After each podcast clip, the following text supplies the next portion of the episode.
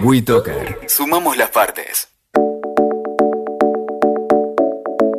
Bueno, bienvenidas, bienvenidos, bienvenidas a todas. Eh, es un placer estar después de mucho tiempo con dos mujerazas que tengo el honor de compartir esta tarde. Dos mujeres que están transitando un momento único en el que me siento completamente identificada. Acaban de publicar su primer libro. El desafío fue decir, nos encontramos, charlamos, compartimos nuestra historia, compartimos lo que nos está pasando y lo que nos pasó en el proceso y obviamente lo que nos atraviesa básicamente a todas es quien puso en palabras muy bien a Ale Marcotti que fue el síndrome del impostor. En este caso de la impostora. Eh, todas en este proceso de publicar un primer libro pasamos por situaciones en donde nos sentimos un poquito impostoras. Bueno, estamos acá para charlar porque es una situación que nos pasa a nosotras y nos pasa a ustedes y creo que nos atraviesa cualquiera en este momento de la vida. Sentir que no estamos capacitadas, que nos falta, que nunca es suficiente o no. Bueno, en, este intercambio lo iremos charlando. Estoy con Dafna Nudelman, quien acaba de publicar Cómo rompimos el mundo y cómo podemos arreglarlo. Ella viene con soluciones, amo eso. Yo que solo sirvo para hacerme preguntas. Entonces, alguien que venga con respuestas es una maravilla. vemos si tiene respuestas. Ahora lo vamos a ver.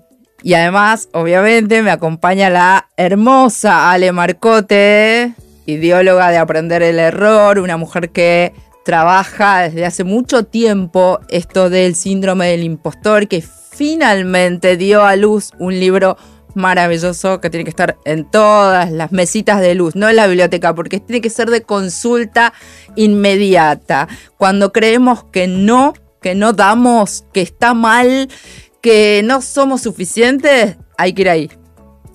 Para que veamos que a todas nos pasan las mismas cosas, digo, haremos cosas distintas, pero nos pasa lo mismo. Lo que pasa es que también Ale trae herramientas, trae soluciones, trae cómo plantarse frente a estas, esta situación y a estas emociones y a estas sensaciones que a veces nos manejan. bueno, ella nos enseña un poco a manejar. Y yo finalmente voy a probar, ay, que me da mucho pudor, y lo dije muchas veces ya en estos últimos días, publiqué mi primer libro, que se llama Garabatos Viudos, un camino de pérdida y transformación que en realidad, más allá de algunas notas que me hicieron, donde el, eje estuvo puesto en la viudez y demás, se trata de un libro que habla sobre los duelos en sentido amplio. Los duelos cuando perdemos algo, perdemos un amor, perdemos un trabajo, perdemos un sueño, perdemos la libertad, perdemos el deseo. ¿Qué nos pasa cuando perdemos algo y tenemos que transitar el periodo de duelo? Ese fue mi primer libro, lo parí, estoy puérpera. Quienes parieron se imaginarán de qué va. Es muy fuerte y me siento 100% impostora.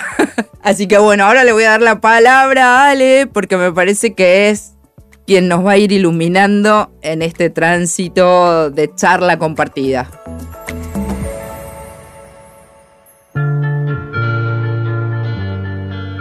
Gracias, Cari brevemente, ¿qué es esto del síndrome del impostor? Es como estábamos, estabas hablando recién, ¿no? Esto de no estar a la altura de las circunstancias, de creer que soy un fraude.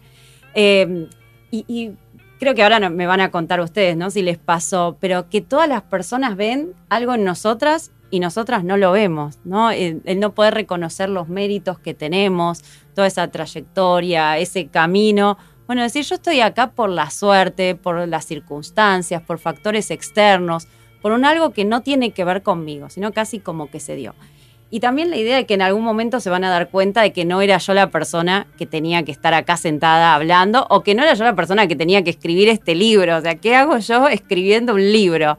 Y yo creo que quizás algunas de las personas que, que nos estén escuchando se pueden preguntar esto, pueden decir, ay, yo tengo ganas en algún momento de escribir un libro, pero no, yo no sirvo para esas cosas, lo mío no es escribir, no, eso es para otra gente, por más que a uno le digan.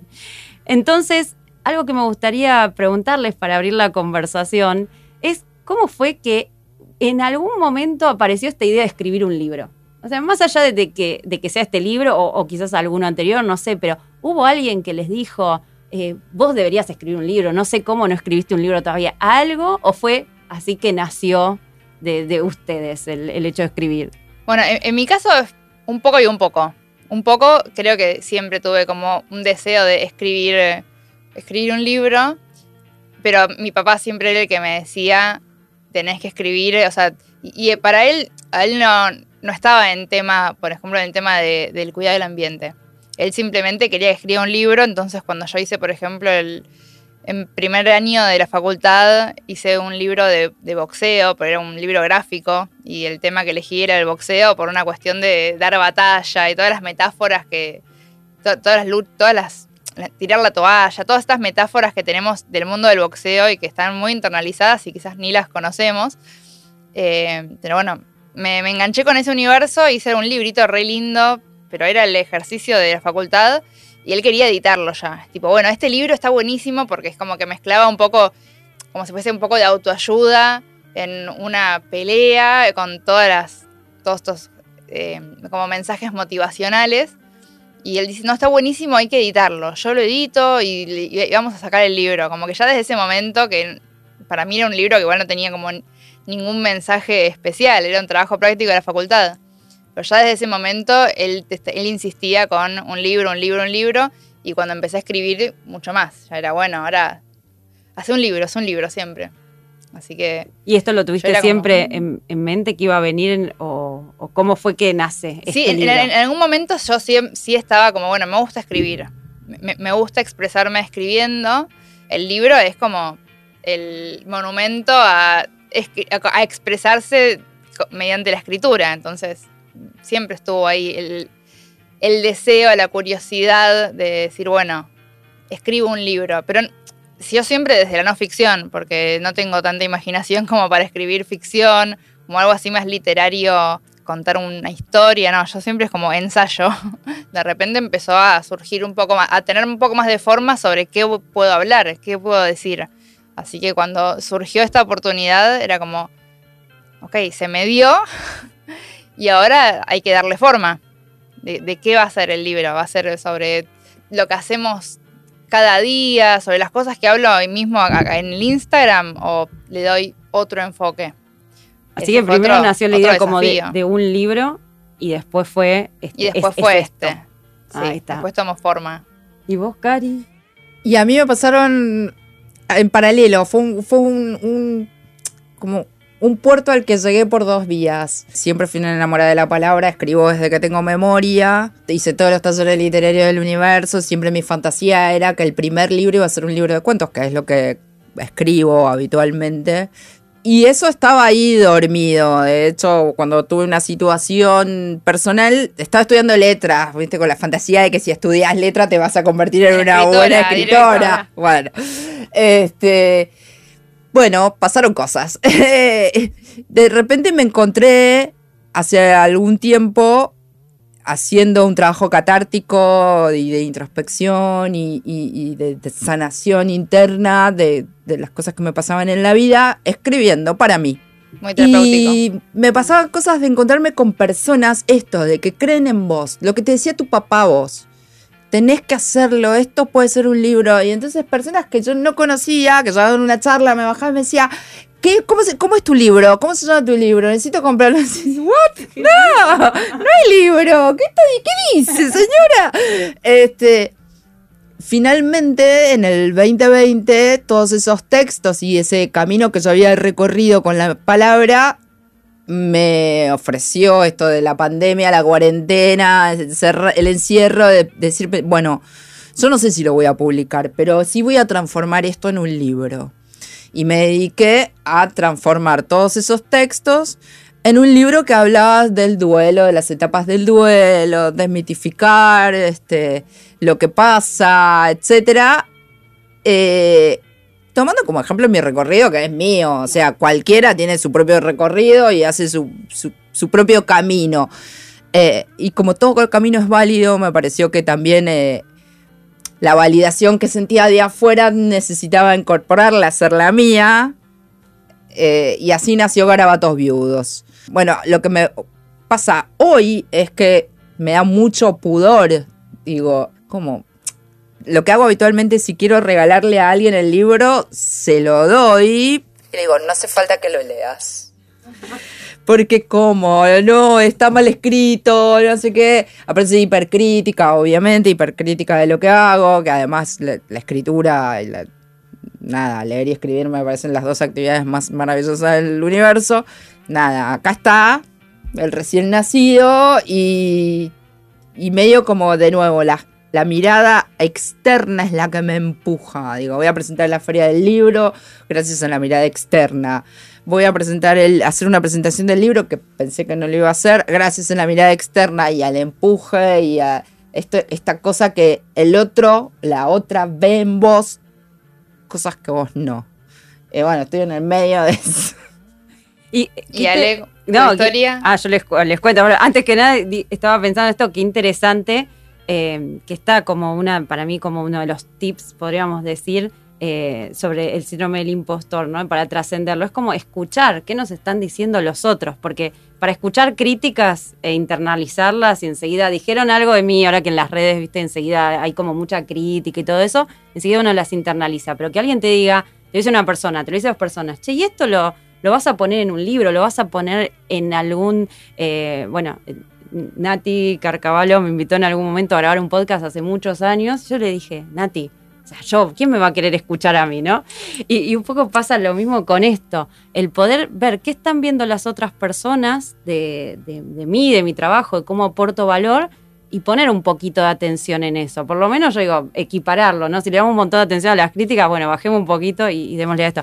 Eh, el mío, más o menos, también vino un poco de afuera porque un día yo estaba haciendo los podcasts hace varios años y me escribió un periodista y me dice, alguien, o sea, alguien conocido está escuchando tus podcasts y todo esto, y bueno, ¿tenés un libro? Y yo digo, o sea, yo un libro. o sea, ¿qué estás hablando? No, tendrías que tenerlo, todo esto ah, escrito, bueno. Y, ahí es como que, no sé, se, se, prendió ahí una lamparita, le había mostrado después como garabatos en sí, en, cuanto a que tenía lo, que iba grabando para el podcast, tenía escritas las ideas, pero así, no como idea de libro. Entonces, hace cuatro años más o menos es como que empezó a aparecer esa idea. No era este el libro, o sea, en ese momento empecé a escribir, ahora si quieren hablamos de los procesos, ¿no? Pero en ese momento empecé a escribir era otra cosa.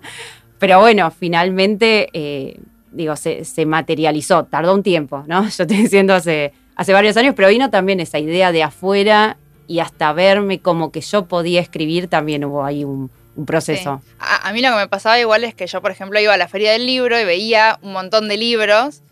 Y por un lado decía, yo no puedo escribir un libro. Pero después también veía otros libros que nada que ver o que, no sé, que yo, yo este libro lo podría escribir mejor. Entonces digo, si, es, si, si esta persona puede tener un libro, ¿por qué yo no podría, no podría tener mi libro?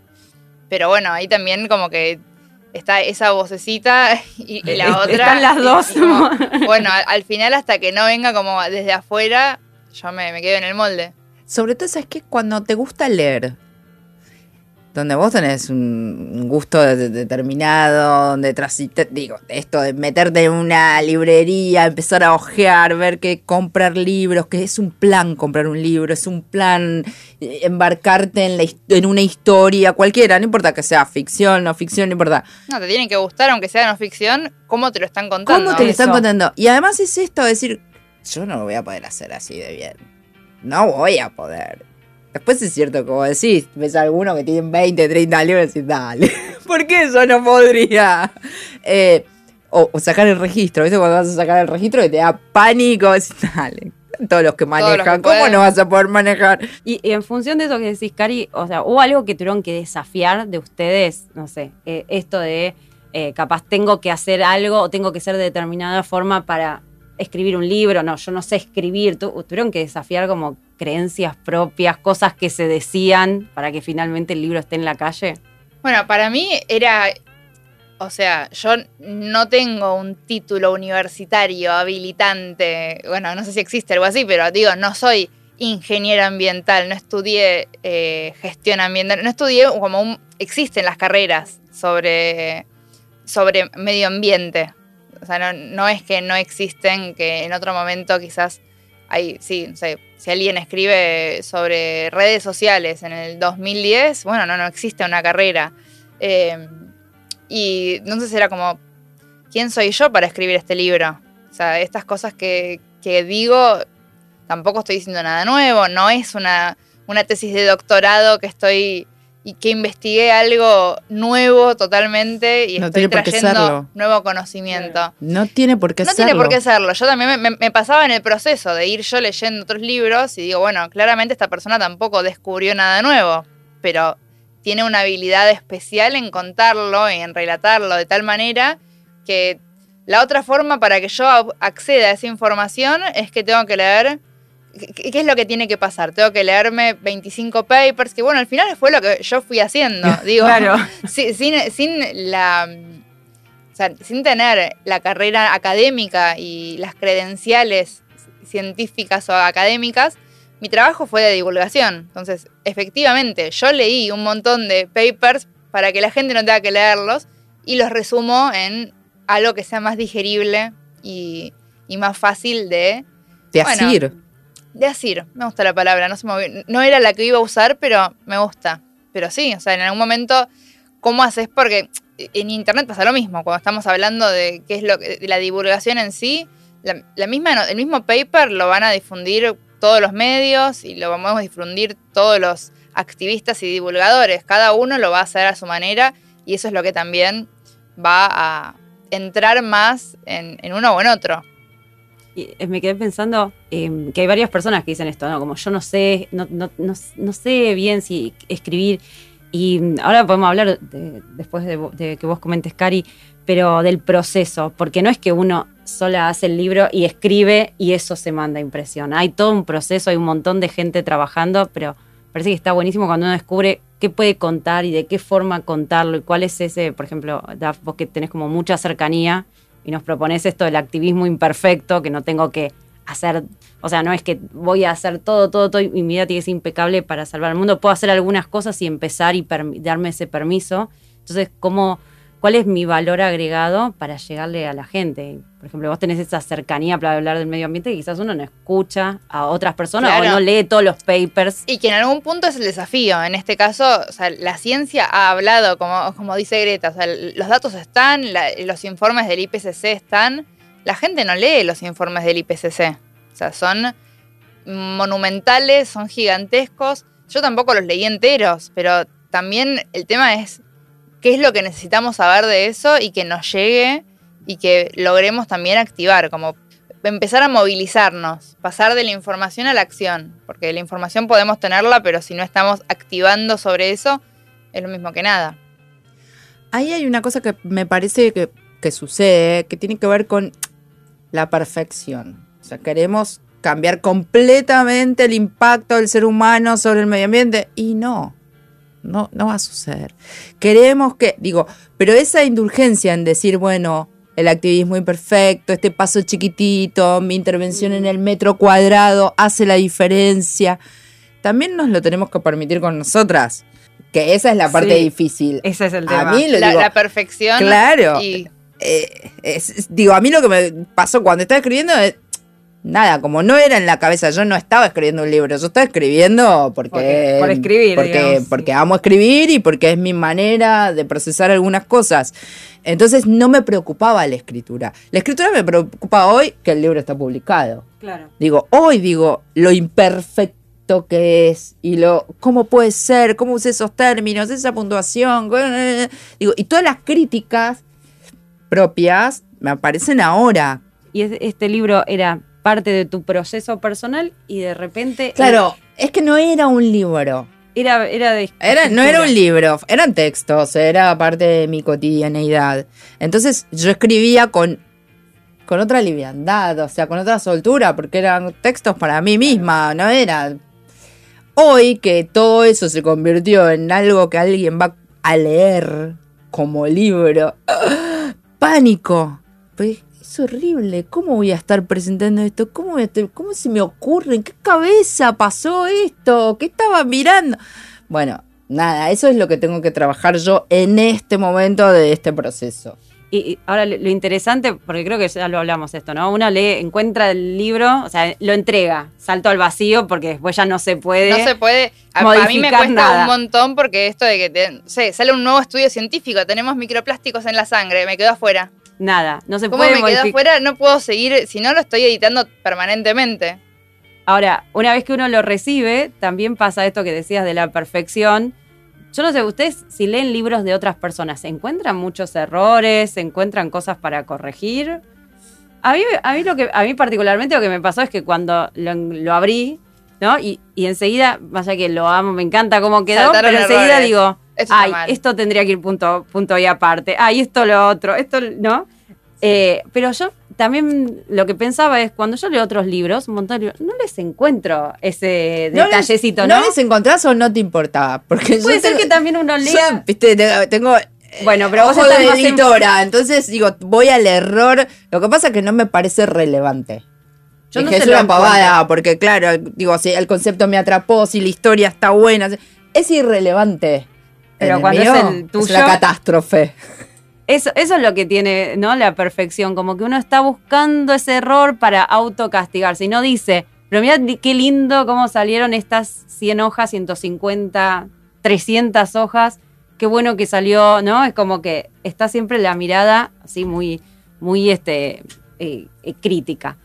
Yo les quería preguntar del proceso, porque algo que me, me pasa con este síndrome es que creo que una de las cosas que más en este momento lo está ocasionando es esta exposición a las redes, ¿no? Ves y, la ves a te veo vos, ¿no? Como, ay, está en eventos, ay, está presentando el libro, está con el libro, ¿no? Y, parece que a la gente tiene esta vida como fácil o que está alcanzando muchas cosas y no se ve la parte de atrás, no se ve lo que costó, ¿no? Esta foto del libro con la librería, yo lo publico, tiene un montón de likes, pero ¿Qué, ¿qué desafíos Para el que no lo hace, el libro aparece mágicamente. aparece ahí. ¿Qué desafíos tuvieron personales ustedes en, esto? ¿no? Como para ver el lado B del libro que lo pueden encontrar en distintos lugares. Pero como, ¿cuál es el lado B? ¿Qué desafíos se les plantearon? Bueno, a mí me, pasó, yo tuve dos años, o más, más de dos años, desde que empecé a escribir el libro, empecé a plantear una idea de índice hasta que salió. O sea, fue un proceso largo para lo que es un, libro, creo, digo, para, los tiempos que estaban pensados, porque incluso esto es como pre-pandemia que empecé a escribir. Entonces empecé a escribir pre-pandemia. Eh, en medio del tiempo en el que supuestamente tenía que estar terminando, cosa que no sucedió, tenía que estar terminando como cerrando el primer borrador, se declara la cuarentena y ahí cuando todos decían, no, bueno, este momento de como paz y quietud y de estar encerrados en nuestras casas, aprovechémoslo para cosas creativas y, viste, como, no sé, te, tiraban ejemplos de científicos que desarrollaron teorías mientras estaban encerrados en la pandemia de la gripe española y otros que hicieron no sé qué descubrimiento, que, no sé, y, escribieron libros épicos en, en cuarentena y yo estaba completamente en blanco. No podía sentarme a escribir, no podía concentrarme, no, no, no, tenía nada de inspiración para escribir en ese contexto. Mi, mente estaba completamente como ida de, lo que implicaba hacer el research, escribir, editar, es como que no, no podía hacer nada. Pasó el tiempo, volví, me reconecté con el libro, qué sé yo, y falleció mi papá.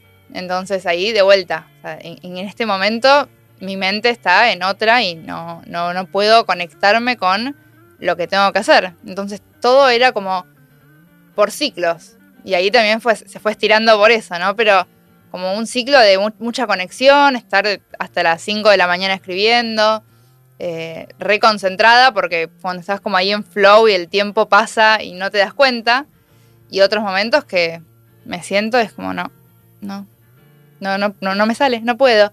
O sea, dicen mucho, me, leo ¿no? mucho sobre hábitos de escritura, cómo escribir un libro y que te dicen que escribir es un hábito y que lo hagas todos los días. Pero yo me siento enfrente de la página, o sea, me siento y lo que dices de la página en blanco. Pero además el nivel de frustración cuando te sentás frente a la página y no puedes poner una palabra, o sea, te sentís peor. Sí, sí, sí, o sea, prefiero hacer otra cosa y no enfrentarme a estar haciendo esto y que no me salga.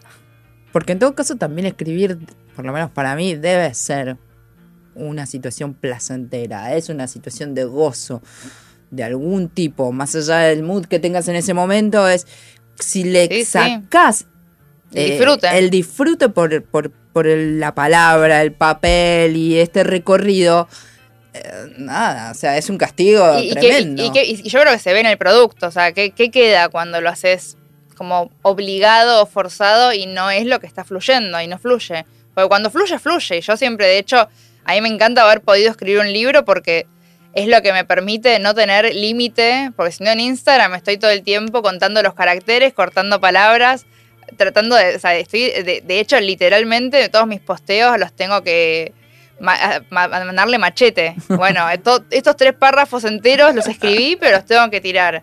Y acá era, bueno, puedo seguir escribiendo, escribiendo, escribiendo. Después, obviamente, hubo un proceso de edición. Y ahí esto, como les decía hace un rato, o sea, cada vez a medida que pasaba el tiempo iban pasando cosas y mi libro supuestamente tiene algo de actualidad.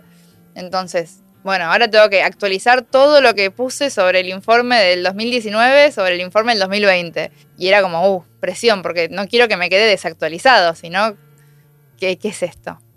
Así que es... Pero tampoco son breaking news los que vos tenés en tu libro, digo.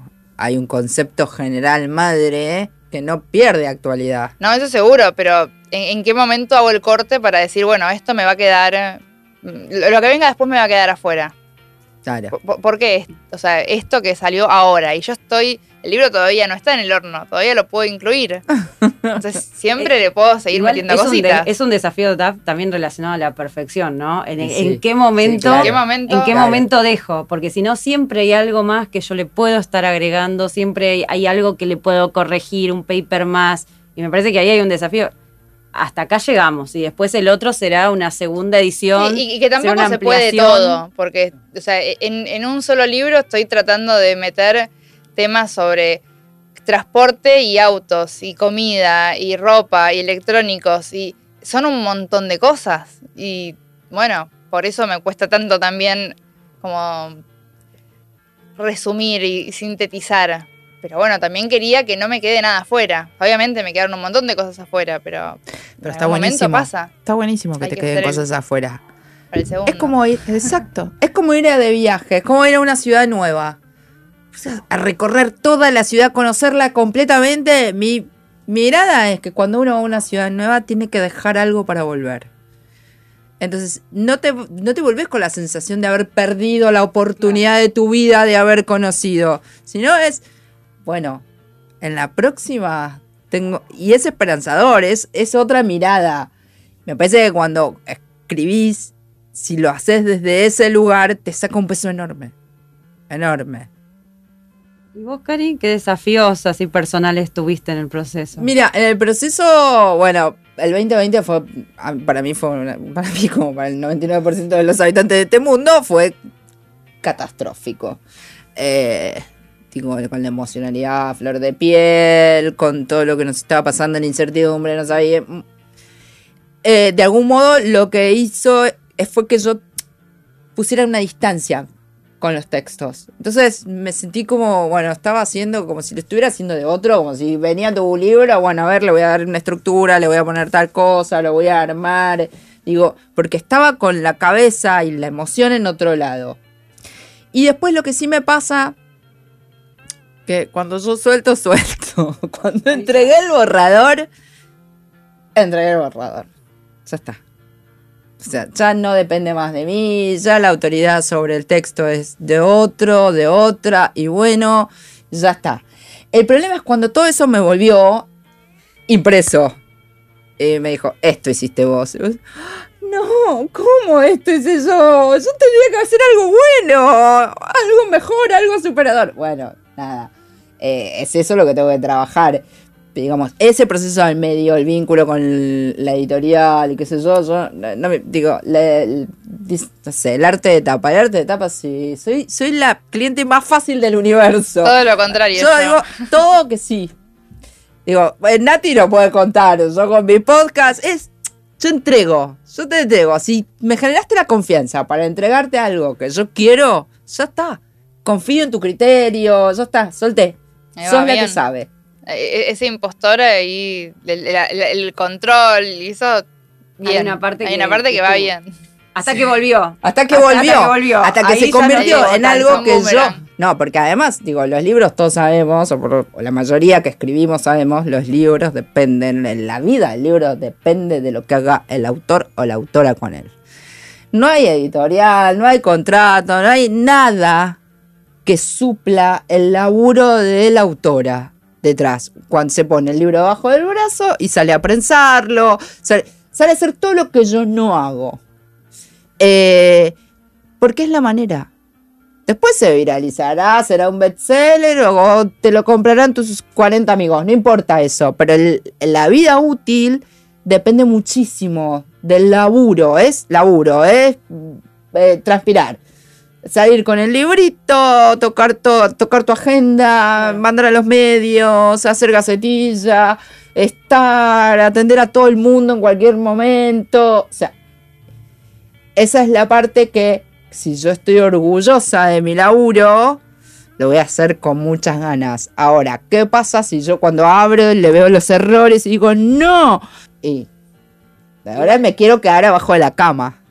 A- Ahí volvemos. Con el a- libro así, Ahí abrazadita. volvemos, viste, a, a- a- también a, a recibir la mirada externa, porque veo que hay un montón de gente que tu libro lo lee, que dice cosas no saben los- hermosas, los que mensajes que recibo. adaptan también, o sea, digo, hay un montón de gente esperando y recibiendo eso y devolviéndolo. Sí. Y entonces, ¿qué Sí. nos pasa ahí con recibirlo, no? bueno. Con, de- con decir, y ahí, ahí compras el libro. Esto nos pasa. Esto nos pasa. ¿Qué nos pasa? Nos pasa esto. claro, Digo, eso. porque si es por la devolución, la verdad que yo he recibido unos mensajes y aparte con un nivel de intimidad de las personas que te ponen un amor y te cuentan unas historias maravillosas y, y decís, dale, en serio te, te sigo acompañando en este momento. Es como un regalo, es hermoso. Eh, bueno, pero eso en el uno a uno, en la intimidad, que puede ser un mensaje de Instagram, pero es una intimidad de un uno a uno, es una cosa, digo, la exposición y en la salida a la calle, digamos, es, es otra. Y, y entonces, el, el- ¿cómo se llevan con esto de ahora soy autora o no sé, alguien me presenta? Yo voy a decir algo, en, en los flyers que había armado había puesto autora de, después lo sacamos por tema de... Pero digo, ¿qué, qué pasa cuando es? Yo soy, escribí este libro, soy autora, ¿no? Que- Te lo voy a subir la apuesta. Una cosa es, es más fácil decir autora Ajá. que escritora. Ah, ok. Tuve una amiga en Estados Unidos que me escribe y me dice, ay, mi escritora, no sé qué. Y dije, pará, para estás loca. O sea, no, autora. Porque autora sos autor de un artículo, de una no- notita en la heladera pegada con lo que tenés que comprar en el Supra. Autor, escritora.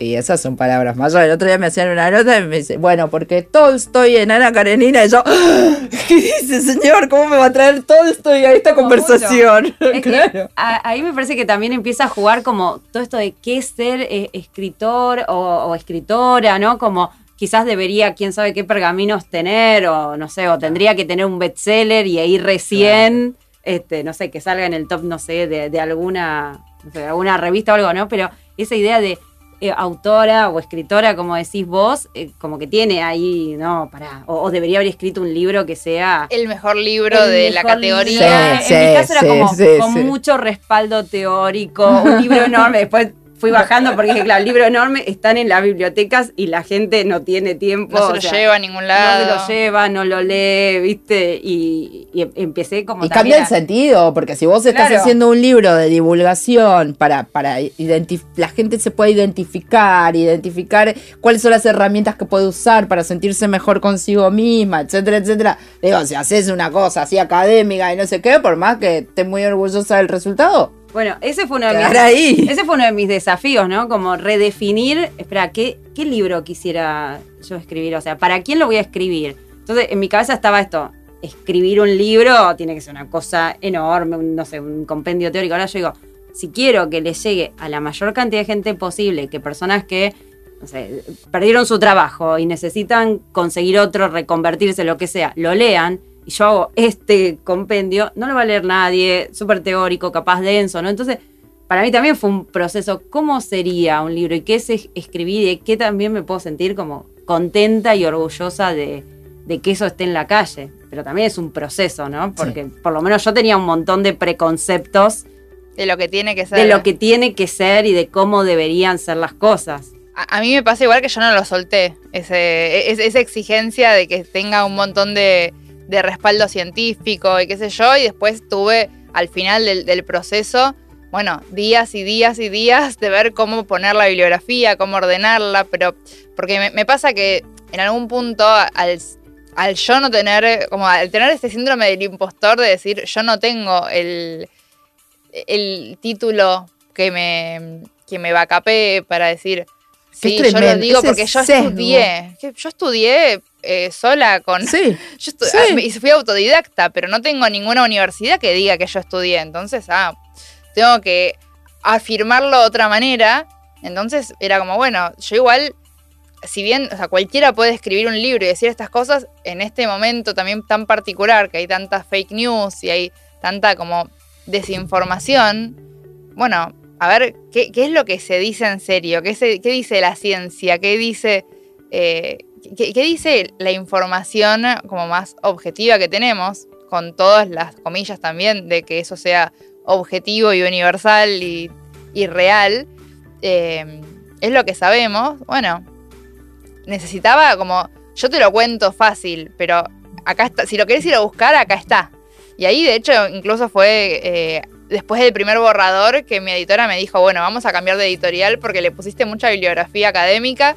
Así que, y me cambié de, o sea, me, pasé de sello, digamos. En vez de editarlo por Planeta, salió por Paí 2. Ahí me, ahí me pasó algo parecido, que yo igual que, digamos, venía, hay partes del libro que tienen, no sé, cosas de coaching, de PNL, de, de, de distintos, o sea, no sé, papers de psicología, hay mucho de psicología y demás. Eh, y yo al principio había escrito todo como muy, eh, como, no sé, como en la tesis, ¿viste? Comillas, entre paréntesis, año, como todo súper así técnico. Eh, la antidivulgación. entonces iba y venía en ese conflicto interno de cómo quiero que sea el libro. Y en algún momento, claro, la, editora lo, lo, agarró y dice, bueno, espera, veamos esto, ¿no? Porque así está como, hay partes que son muy emocionales, muy de esto que de hablabas vos, me levanté y escribí todo con la emoción y todo, y otras partes que tiene una cosa dura, como súper citado, entonces después fue un desafío, bueno, lo citamos, está atrás, está de dónde sale, pero como esto puede ser cercano y que no una persona tenga que estar leyendo algo totalmente solemne y no como muy tesis de, universidad, pero hay, hay, algo. Pero también hay una búsqueda de validación en eso. En eso Porque no tiene que ver con lo que ustedes saben, lo que vos sabés, los papers que estudiaste, lo que. Digo, a ver, está, es el conocimiento que adquirieron, se formaron. O sea, es una de las creencias más comunes del síndrome del impostor, el que debería saber todo y tengo que tener una validación externa. O sea, no importa mi recorrido, yo siempre tengo que tener algo, ah, porque lo dice el paper de hace no sé cuántos años, pero y, lo tengo que citar a eso, ¿no? Hay este, hay, hay una creencia súper fuerte. Y en, los talleres yo veo que es de las más fuertes que hay, y sobre todo las mujeres es como creo que ahí con la perfección que tendría que hacerlo todo eh, perfecto. En, mi libro se materializó en varias páginas de bibliografía. Como que. o sea, este, esto se llama síndrome del impostor. Atrás, tiene Claro. En vez de bibliografía dice. Mirá cómo no soy una impostora. Mirá, mirá cómo me esfuerzo en, sentir, porque nadie me lo pide, ¿no? Es, es claramente algo interno que lo siento yo. ¿Cómo me esfuerzo yo en demostrar? Porque siento que si no soy una impostora. Sí, y eso también eh, yo lo, empecé a ver buscando, porque una a veces lee un montón de libros y no sé si mirás algunas cosas con detalle que cuando estás escribiendo, empecé, empecé a repasar. Dije, a ver, todos tienen esto de las citas y no. Y hay un montón de libros que, casi no tenían citas. Eh, entonces después, claro, ahí es como, bueno, a ver cómo, me siento, claro, qué libro quiero, qué, en qué cosas sí voy a hacer esa cita, en qué cosas voy a hacerlo distinto, ¿no? Pero eso me parece que es una búsqueda, pero más allá de eso es, una, es algo que está ahí súper presente y taladrando, ya le digo, fue evolucionando en mi caso hasta donde llegamos. Ahí tiene las, tiene las citas que también sirven igual para, para buscar, ¿no? Sirven para buscar. Para, el, que quiera profundizar. el que quiera profundizar. El que quiera profundizar. ¿Cuál es, cuál es tu lector ideal? Lector modelo. a ver. Vos sabés que em, yo empecé trabajando este tema con mujeres. hace, hace varios años. Y ahí hubo una primera este, duda de este libro, ¿va a ser para mujeres? ¿Va a ser para todo el mundo? Viste que uno también piensa, bueno, ¿quién sería la persona que lo lee? ¿A quién le estoy escribiendo? Y como venía pasando que en los talleres cada vez había más hombres y además este, y, se, y, se, sumaban y además en las empresas también. Y de repente yo dije, espera, a ver, ¿qué, qué está pasando acá? ¿Lo, ¿Sigo con esta mirada mujeres nada más? Porque, digo, si quieren, hay, este, hay artículos que escribí y demás, hay toda una relación de las mujeres con la, la cultura y cómo eso nos atraviesa para hacernos sentir como más limitadas por este síndrome del impostor, ¿no? Pero bueno, lo que empecé a ver es que cada vez se estaban sumando más en el último tiempo los hombres y, que era como, y, que estaba buenísimo.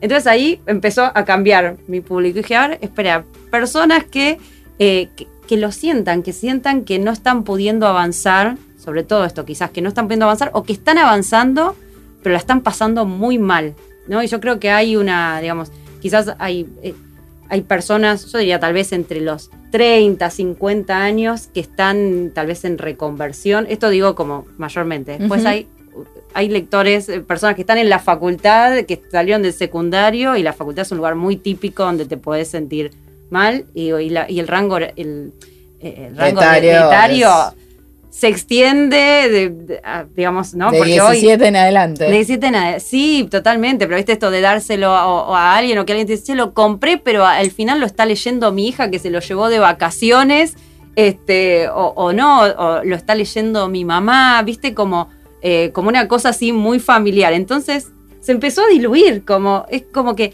se me hace muy difícil hoy catalogarlo o en edad, o, porque em, empezó a ser como muy amplio, y yo hablo además de las distintas situaciones que van pasando en la vida que nos pueden hacer sentir eh, impostores, ¿no? Al principio quizás estamos empezando a trabajar y nos sentimos que no tenemos todas las herramientas, como sapo de otro pozo, que nos falta experiencia, que no nos podemos equivocar, y, y pasa, pero después vas creciendo y vas teniendo quizás más reconocimiento y después tenés ya una imagen que defender y vas a preguntar algo y decís, espera, lo pregunto y si lo pregunto quedo, qué horrible, quedo mal porque se supone que debería, debería saberlo, ¿viste? Entonces ya ahí empezás a avanzar en la vida y en distintos ámbitos y, se dan distintas situaciones, ¿no? Entonces, eh, de hecho en el, libro está la entrevista a, digamos, a distintas personas en distintos ámbitos y quizás CEOs de compañías que uno puede decir, todo Latinoamérica, así ¿cómo esta persona se va a sentir un fraude? Y te cuenta las situaciones, ¿no? Como esa primera vez que va a una reunión con personas que no se espera, con personas que no son de su círculo, y, cómo las personas en distintos momentos de la vida se sienten un fraude. Entonces, si vos me decís hoy, la verdad que los lectores son muy amplios y, no sé, he recibido mensajes de personas que están en la facultad, eh, personas que se están reinventando, eh, que, se encuentran, sí, en general mucho con nuevos desafíos. Creo que hay muchas personas repensando su vida o que también que quieren disfrutarlo más. Porque esto de me exijo un montón, eh, me esfuerzo un montonazo para que se den las cosas, pero no sé ya si quiero, ¿no?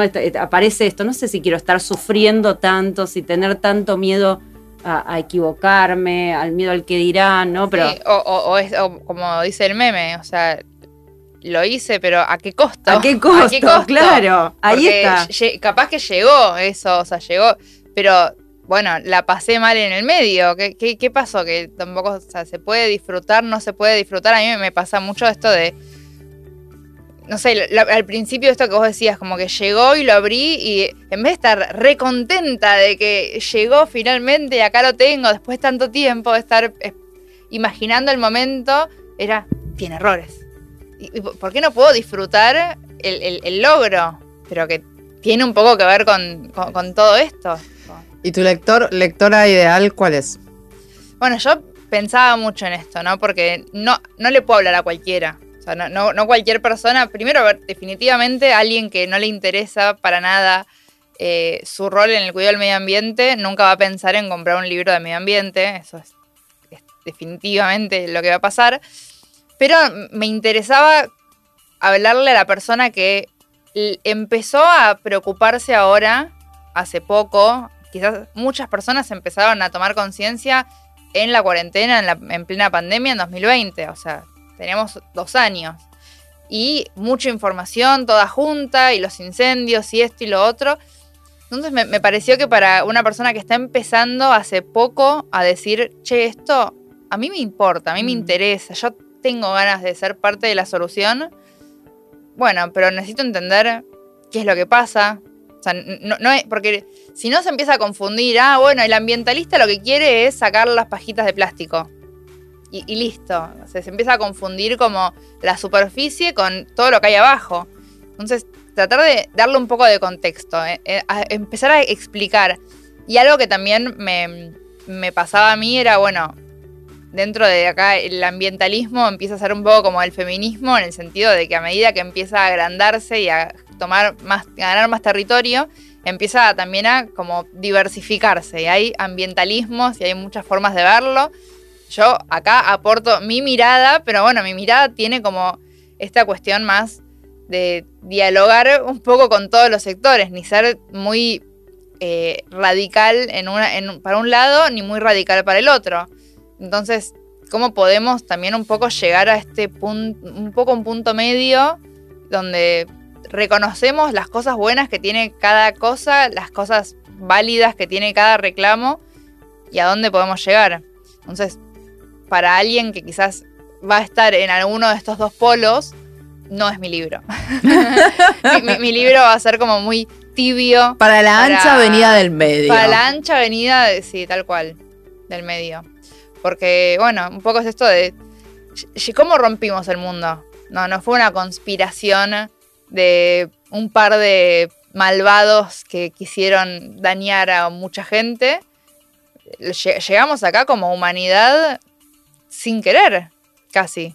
Obviamente hay cosas que podían haber sido de otra manera, pero... No fue exprofeso, no, fue, que, ay, bueno, vamos a destruir el mundo. vamos, a, vamos a desarrollar la energía eléctrica y quemar hidrocarburos para... No, no, no fue así. Eh, entonces, tratar de hacer un poco de perspectiva histórica con eso, tratar de entender un poco como también, no sé, no sé si es un poco autocompasión a nivel humanidad, pero tratar de entender que no, no hubo una intencionalidad en que rompamos todo. Y bueno, ¿y cómo podemos arreglarlo? No tengo la respuesta, pero esbozo algunas como caminos. Vamos para allá, no para allá, veamos qué onda. Pero bueno, para alguien que esté interesado en eso, ¿no? En, tratar de entender un poco más sobre qué se trata la, la lucha ambiental y bueno, desde mi perspectiva, porque al fin y al cabo. A, mí me, gusta mucho esto de la propuesta, bueno, antes lo, decía porque lo tomo de tus palabras, ¿no? El activismo imperfecto, el ser compasivos, ¿no? Porque eh, por lo menos empezar a trabajar en algo, si no es como que o hacemos todo o, todo, nada. o no podemos hacer nada. Bueno, sí, quizás todavía no entendí cómo reciclar, pero hago algo y, y pido menos plástico, no sé pero en ese camino ir encontrándose y decir, bueno, estoy, estoy, en, e, estoy en eso, estoy avanzando, pero avanzo. Pero avanzo, pero avanzo, no es que, ah, bueno, empecé y me quedo acá. No, no, no, empecé por acá porque por algún lugar hay que empezar, por eso también a mí me gustó como dividir eh, el, el cuerpo central, dividirlo en diferentes cosas que no tienen en apariencia nada que ver, o sea, no tiene nada que ver la ropa con la comida. O sea, yo puedo empezar con la ropa y no cambiar la comida, puedo empezar por el transporte y no cambiar el, reciclaje. O sea, mi puerta de entrada fue el reciclaje, por eso quizás hablo mucho del tema de la basura, el zero waste, pero, pero bueno, entonces ahí el libro es como que tenía que tocar un montón de, aristas para ver, a ver, por qué arista esta persona quiere empezar, porque en algún punto mi, público, mi, mi lector modelo va a estar abierto a empezar por cualquier lado y quizás le interpela más. Es el inquieto, el curioso. la electricidad, de lo, electrónico. Sí, bueno, curiosidades, definitivamente. Totalmente. ¿Y el tuyo, Cari? Yo, como. Yo me comunico muy bien con las mujeres. Muy bien. Siento que, que hay diálogo, que sé escucharlas, que me escuchan, que tienen como una mirada muy apreciativa sobre mí. Entonces, director modelo expos, digo, no durante el proceso, pero eh, ahora sí, sí, son, las mujeres, son las mujeres que, que, saben de pérdidas, que saben de pérdidas, que saben de limitaciones, este, y, y que puedan no sentirse tan solas en el proceso. Para mí es eso. Eh, por eso me hace muy feliz cuando me llegan algunos mensajes de mujeres. Obviamente, varones que quieran comprar el libro, Garabiato Viudo, si librería amiga, vaya y compré. No, pero sí, son las- tengo, buen, tengo muy buen vínculo con las jóvenes, con las millennials y con las centennials. Tengo muy buen vínculo, pero hay una franja, digamos, de entre 30 y 60. O sea, yo me conecto muy bien con las mujeres. Y, creo que eh, eh, digo, vibramos en la misma sintonía. Este, entonces, imagino que es ese la lectora que eh, se va a emocionar, que se va a identificar, que se puede inspirar, que me puede pelear y discutir y bi- bienvenido sea. Este, pero es esa. Es esa. Y estaba pensando también que quizás algo que une un poco eh, lo- los textos, los, los libros, la idea y lo que hay detrás, también tiene que ver con esto de, de la vulnerabilidad, de poder abrirse, ¿no? Porque creo que todos hablan de alguna forma de estos, de, de los procesos que estamos transitando. Bueno, el de DAF más desde, desde el medio ambiente, ¿no? Eh, el tuyo todo lo que tiene que ver con estos procesos de duelo. que, eh, bueno, y en el caso del mío también la propuesta de revisarse y mirar hacia adentro, decir, a ver qué hay acá y con qué nos vamos a encontrar. eh, y sobre todo el avanzar, ¿no? El ir hacia adelante, que me parece que eh, como todo esto que nos está pasando lo ponemos ahí y, y creo que lo lindo de los libros es que después uno no sabe qué pasa del otro lado, ¿no? Eso es como muy mágico. Es- Para mí era una de las grandes preguntas. ¿Qué va a Ok, pasar? Lo escribí.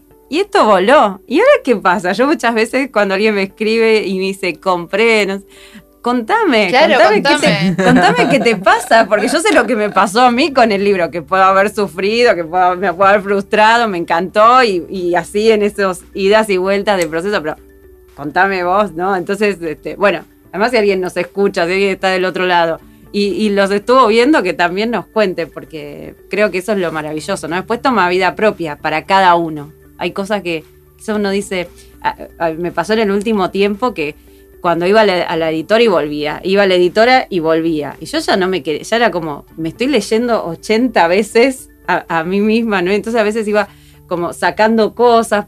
eh, y, y claro, y después fue, espera, porque tal vez lo que ya para mí ya lo siento como repetido o que ya lo vengo diciendo hace bastante, tal vez para una persona lo, lo lee por primera vez y eso tiene sentido, ¿no? Y pasa en las charlas que alguien te dice, ¿sabes que me acuerdo hace tres años cuando dijiste tal cosa? Y, y- y eso me dejó pensando, ¿no? Entonces me parece que como eso es muy mágico, Es cierto porque uno no tiene idea qué llega, en qué momento, ¿no? Tal vez algo que dijiste hace tres años, a esa persona no le llegó hace tres años, pero ahora sí, porque estaba en el momento en que eso le tenía que llegar o le hacía sentido. Entonces, para mí eso es como muy mágico, el- e- ese vuelo propio que tiene el texto, que uno nunca sabe. Tuve una sola prueba de galera, una sola corrección. ¿Ah, sí? No te digo que soy como la que No sacaste- autora ideal, no le jodo, no jodo a nadie. Dije, ya está. Ya está, porque si no, no lo voy a hacer. Si no me voy a arrepentir, ya firmé contrato, vuelta para atrás, era una complicación. Pero solo. solo Mejor una. hecho que perfecto. Está muy bien. Al final de nos quedamos- mejor hecho que perfecto. O sea, le dimos más vueltas. Claro, a mí me pasaba, de hecho, que pasó tanto tiempo entre la última corrección y que empecé a escribirlo, que cuando corregía lo que había escrito hace dos años, yo lo miraba y decía, esto lo quiero escribir todo de nuevo. Pero bueno, en algún punto no podía, no, no podía. Ya tipo no puedo escribir tres capítulos de nuevo. Pero me quedaba así como... mm, Pero a, es- a es mí cierto- pasó ahí algo parecido, ¿eh? de, de que eh, en mi caso era como, quizás algún día me levantaba y estaba como así, la emoción a flor de piel, entonces escribía y no sé, y contaba. Y entonces después otro día, tal vez había leído algo o, estaba re- relacionando y estaba como muy conceptual, ¿viste? Y después al tiempo, cuando lo leía, claro, es, como esto se va extendiendo en el tiempo, cuando lo leía digo, no, pará, esto de otra forma. Y que llega un momento en que, bueno, Basta. Se corta y así saldrá, después habrá una reversión eventualmente, porque si no, uno no termina. Yo, eh, bueno, tengo varios libros publicados de mis autores, digo yo, son gente literaria, eh, pero y mi consejo siempre es terminar el borrador, ya está, este es tu borrador, lo dejas descansar. Dejas un mes, no lees nada, no escribís nada que vayas a agregar, nada, lo, lo dormís. Y lo lees al mes. Se deja marinar ahí como. Exactamente. Porque te da otra perspectiva. Digo, mucho más fácil hacérselo a otro que lo haga, ¿no? Obvio. Vos tenés que hacer tal cosa y tal otro. Bueno, pero esa distancia que le pones después cuando volvés, claro, lo que pasa es que si es algo que escribiste hace dos años, algo hace, hace seis meses, algo hace, es muy complejo. Pero cuando vos terminaste ese borrador, si te abancás el tiempo de que decante después el, abordaje lo haces desde un lugar como muy fresco, con la cabeza muy fresca. Pero bueno, eso es consejo para los que quieran escribir su primer libro.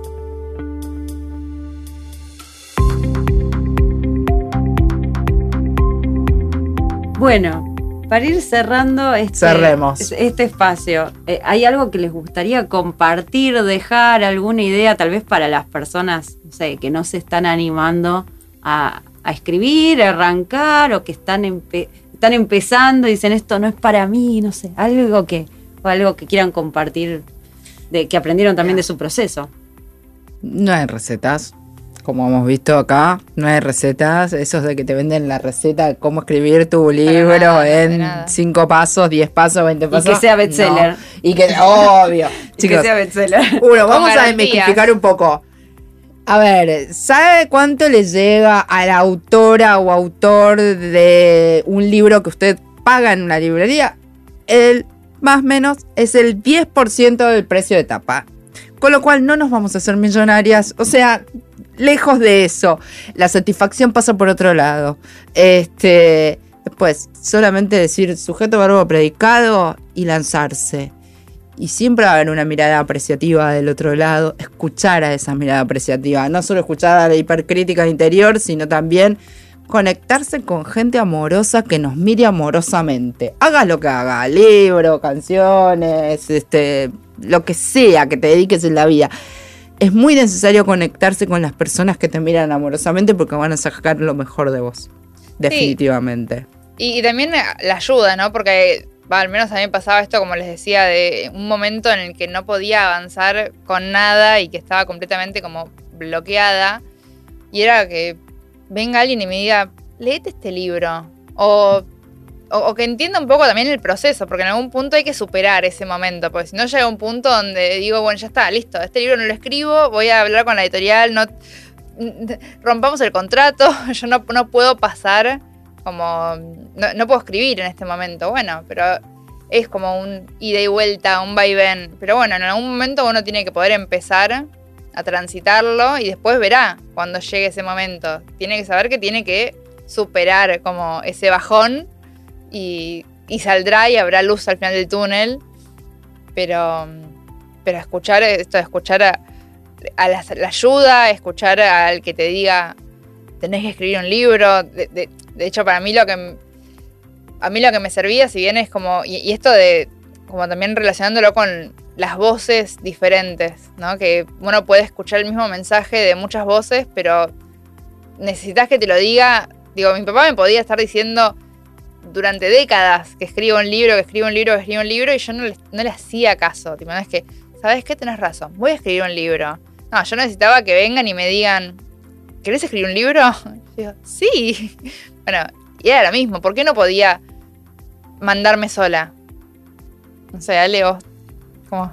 Tú. Eh, no, en mi caso, lo que quería compartir, que creo que me ayudó muchísimo, fue eh, durante gran parte del proceso yo tuve mi Word, mi archivo compartido con varias personas. Muy diferentes, o sea, que venían de, lugares diferentes. Em, y, digamos, lo que yo quería es que me aporten así distintas miradas. Y les pedía, por favor, no seas eh, así como contemplativo diciéndome está divino. Con esto. O sea, no, no. Eh, tenían el permiso para hacer comentarios únicamente y entonces, o sea, digo, únicamente no es que podían modificar el texto, pero por favor, decime, si vos tuvieras que pagar para, para comprar este texto, ¿qué te gustaría que, que, pase? ¿Qué es lo que no estás entendiendo? Y a mí me sirvió muchísimo. Hubo, por supuesto, personas que lo leyeron más por encima, hubo personas que lo leyeron súper detalle Este, y hasta hacían correcciones más de, no sé, una, de las chicas que siempre le, digo, este, me decía economía de palabra, porque yo quizás escribía algo y como que le daba muchas vueltas, economía de palabra. ¿Periodista la chica? Eh, venía ahí de ciencias de la comunicación, por eso tenía perfiles... economía de palabra, fundamental. Muy diferentes. Aprendí mucho de esos comentarios, aprendí mucho. Eh, y lo tomé, a mí también me sirvió como un ejercicio de tomarlo todo con como ¿qué puedo aprender de esta mirada? Y para mí fue muy valioso porque yo cambié el orden de, capítulos, cuando me decían, che, acá se empasta, no se termina de entender. Entonces, el, ir viendo cómo lo veían otras personas, algo que para mí ya lo venía trabajando hace tiempo, eh, para mí estuvo buenísimo y me parece que eso, ¿no? Como poder recibir ese feedback, eh, para mí fue fantástico. Bueno, señoras, mis queridas, ha llegado el final. Entró la magia de este lugar que viene de la cara de ella, Nati Carcavalo, la amamos, somos tan fan de Nati. Nati es todo lo que está bien en la vida. Eh, y nos tocó la campana. Así que vamos a pasar a avisos parroquiales. A ver, Nati. Hola, Nati. Ahí el Te amamos. Eh, avisos parroquiales, voy a empezar. Tomen nota para todas. Les doy tiempo para que busquen con qué anotar. Aviso 1. 28 de abril, Teatro Empire, como dice la señora Mirta Legrand.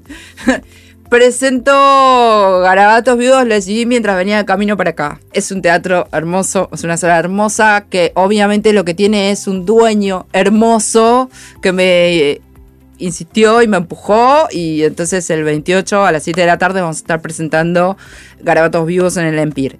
El 9 de mayo a las 7 de la tarde también, creo, sí, 7 de la tarde también, voy a estar presentándolo en la Feria del Libro en el stand de Leamos.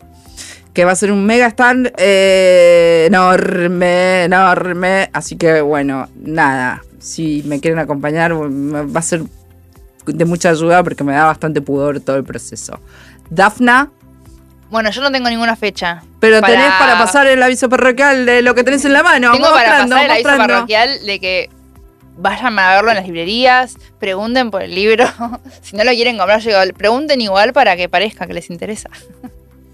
Eh, pero no, estoy, estoy pensando cómo rompemos el mundo y cómo podemos arreglarlo. Así de largo todo ese título, también un re tema el título.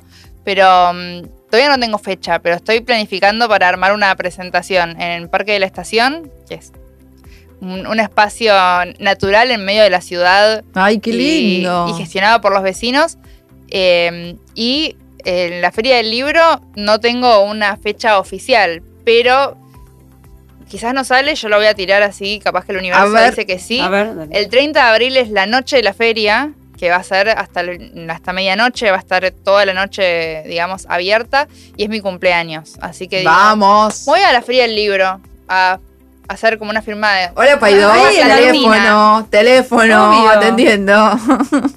Yo voy a estar ahí y después vemos. Bueno, eh, por lo menos vas a estar ahí, ahí te vas a tirar el aviso. Vas a estar ahí. Eh, y el mío, yo no, vos es que lo saqué hace cuatro meses y no hice presentación todavía. Así que voy a ir siguiendo, no sé, los pasos. Si alguien tiene alguna idea, súper bienvenido. Cómo transformar el síndrome del impostor en tu aliado, como dijo Daf. Eh, bienvenido, preguntar ahí en las librerías, pero se encuentra en, bueno, en la distintas librerías del país. Está. Y fecha el 7 de mayo en el stand de Hojas del Sur. Eh, voy a estar ahí a las 7 de la tarde. Así que el 7 a las 7. Vamos a estar ahí. Eh, bien, muy bien. Entonces, pregunten en las librerías, pregunten, porque es importante. Esa información les llega a las editoriales y para las autoras es re valioso que el público esté interesado.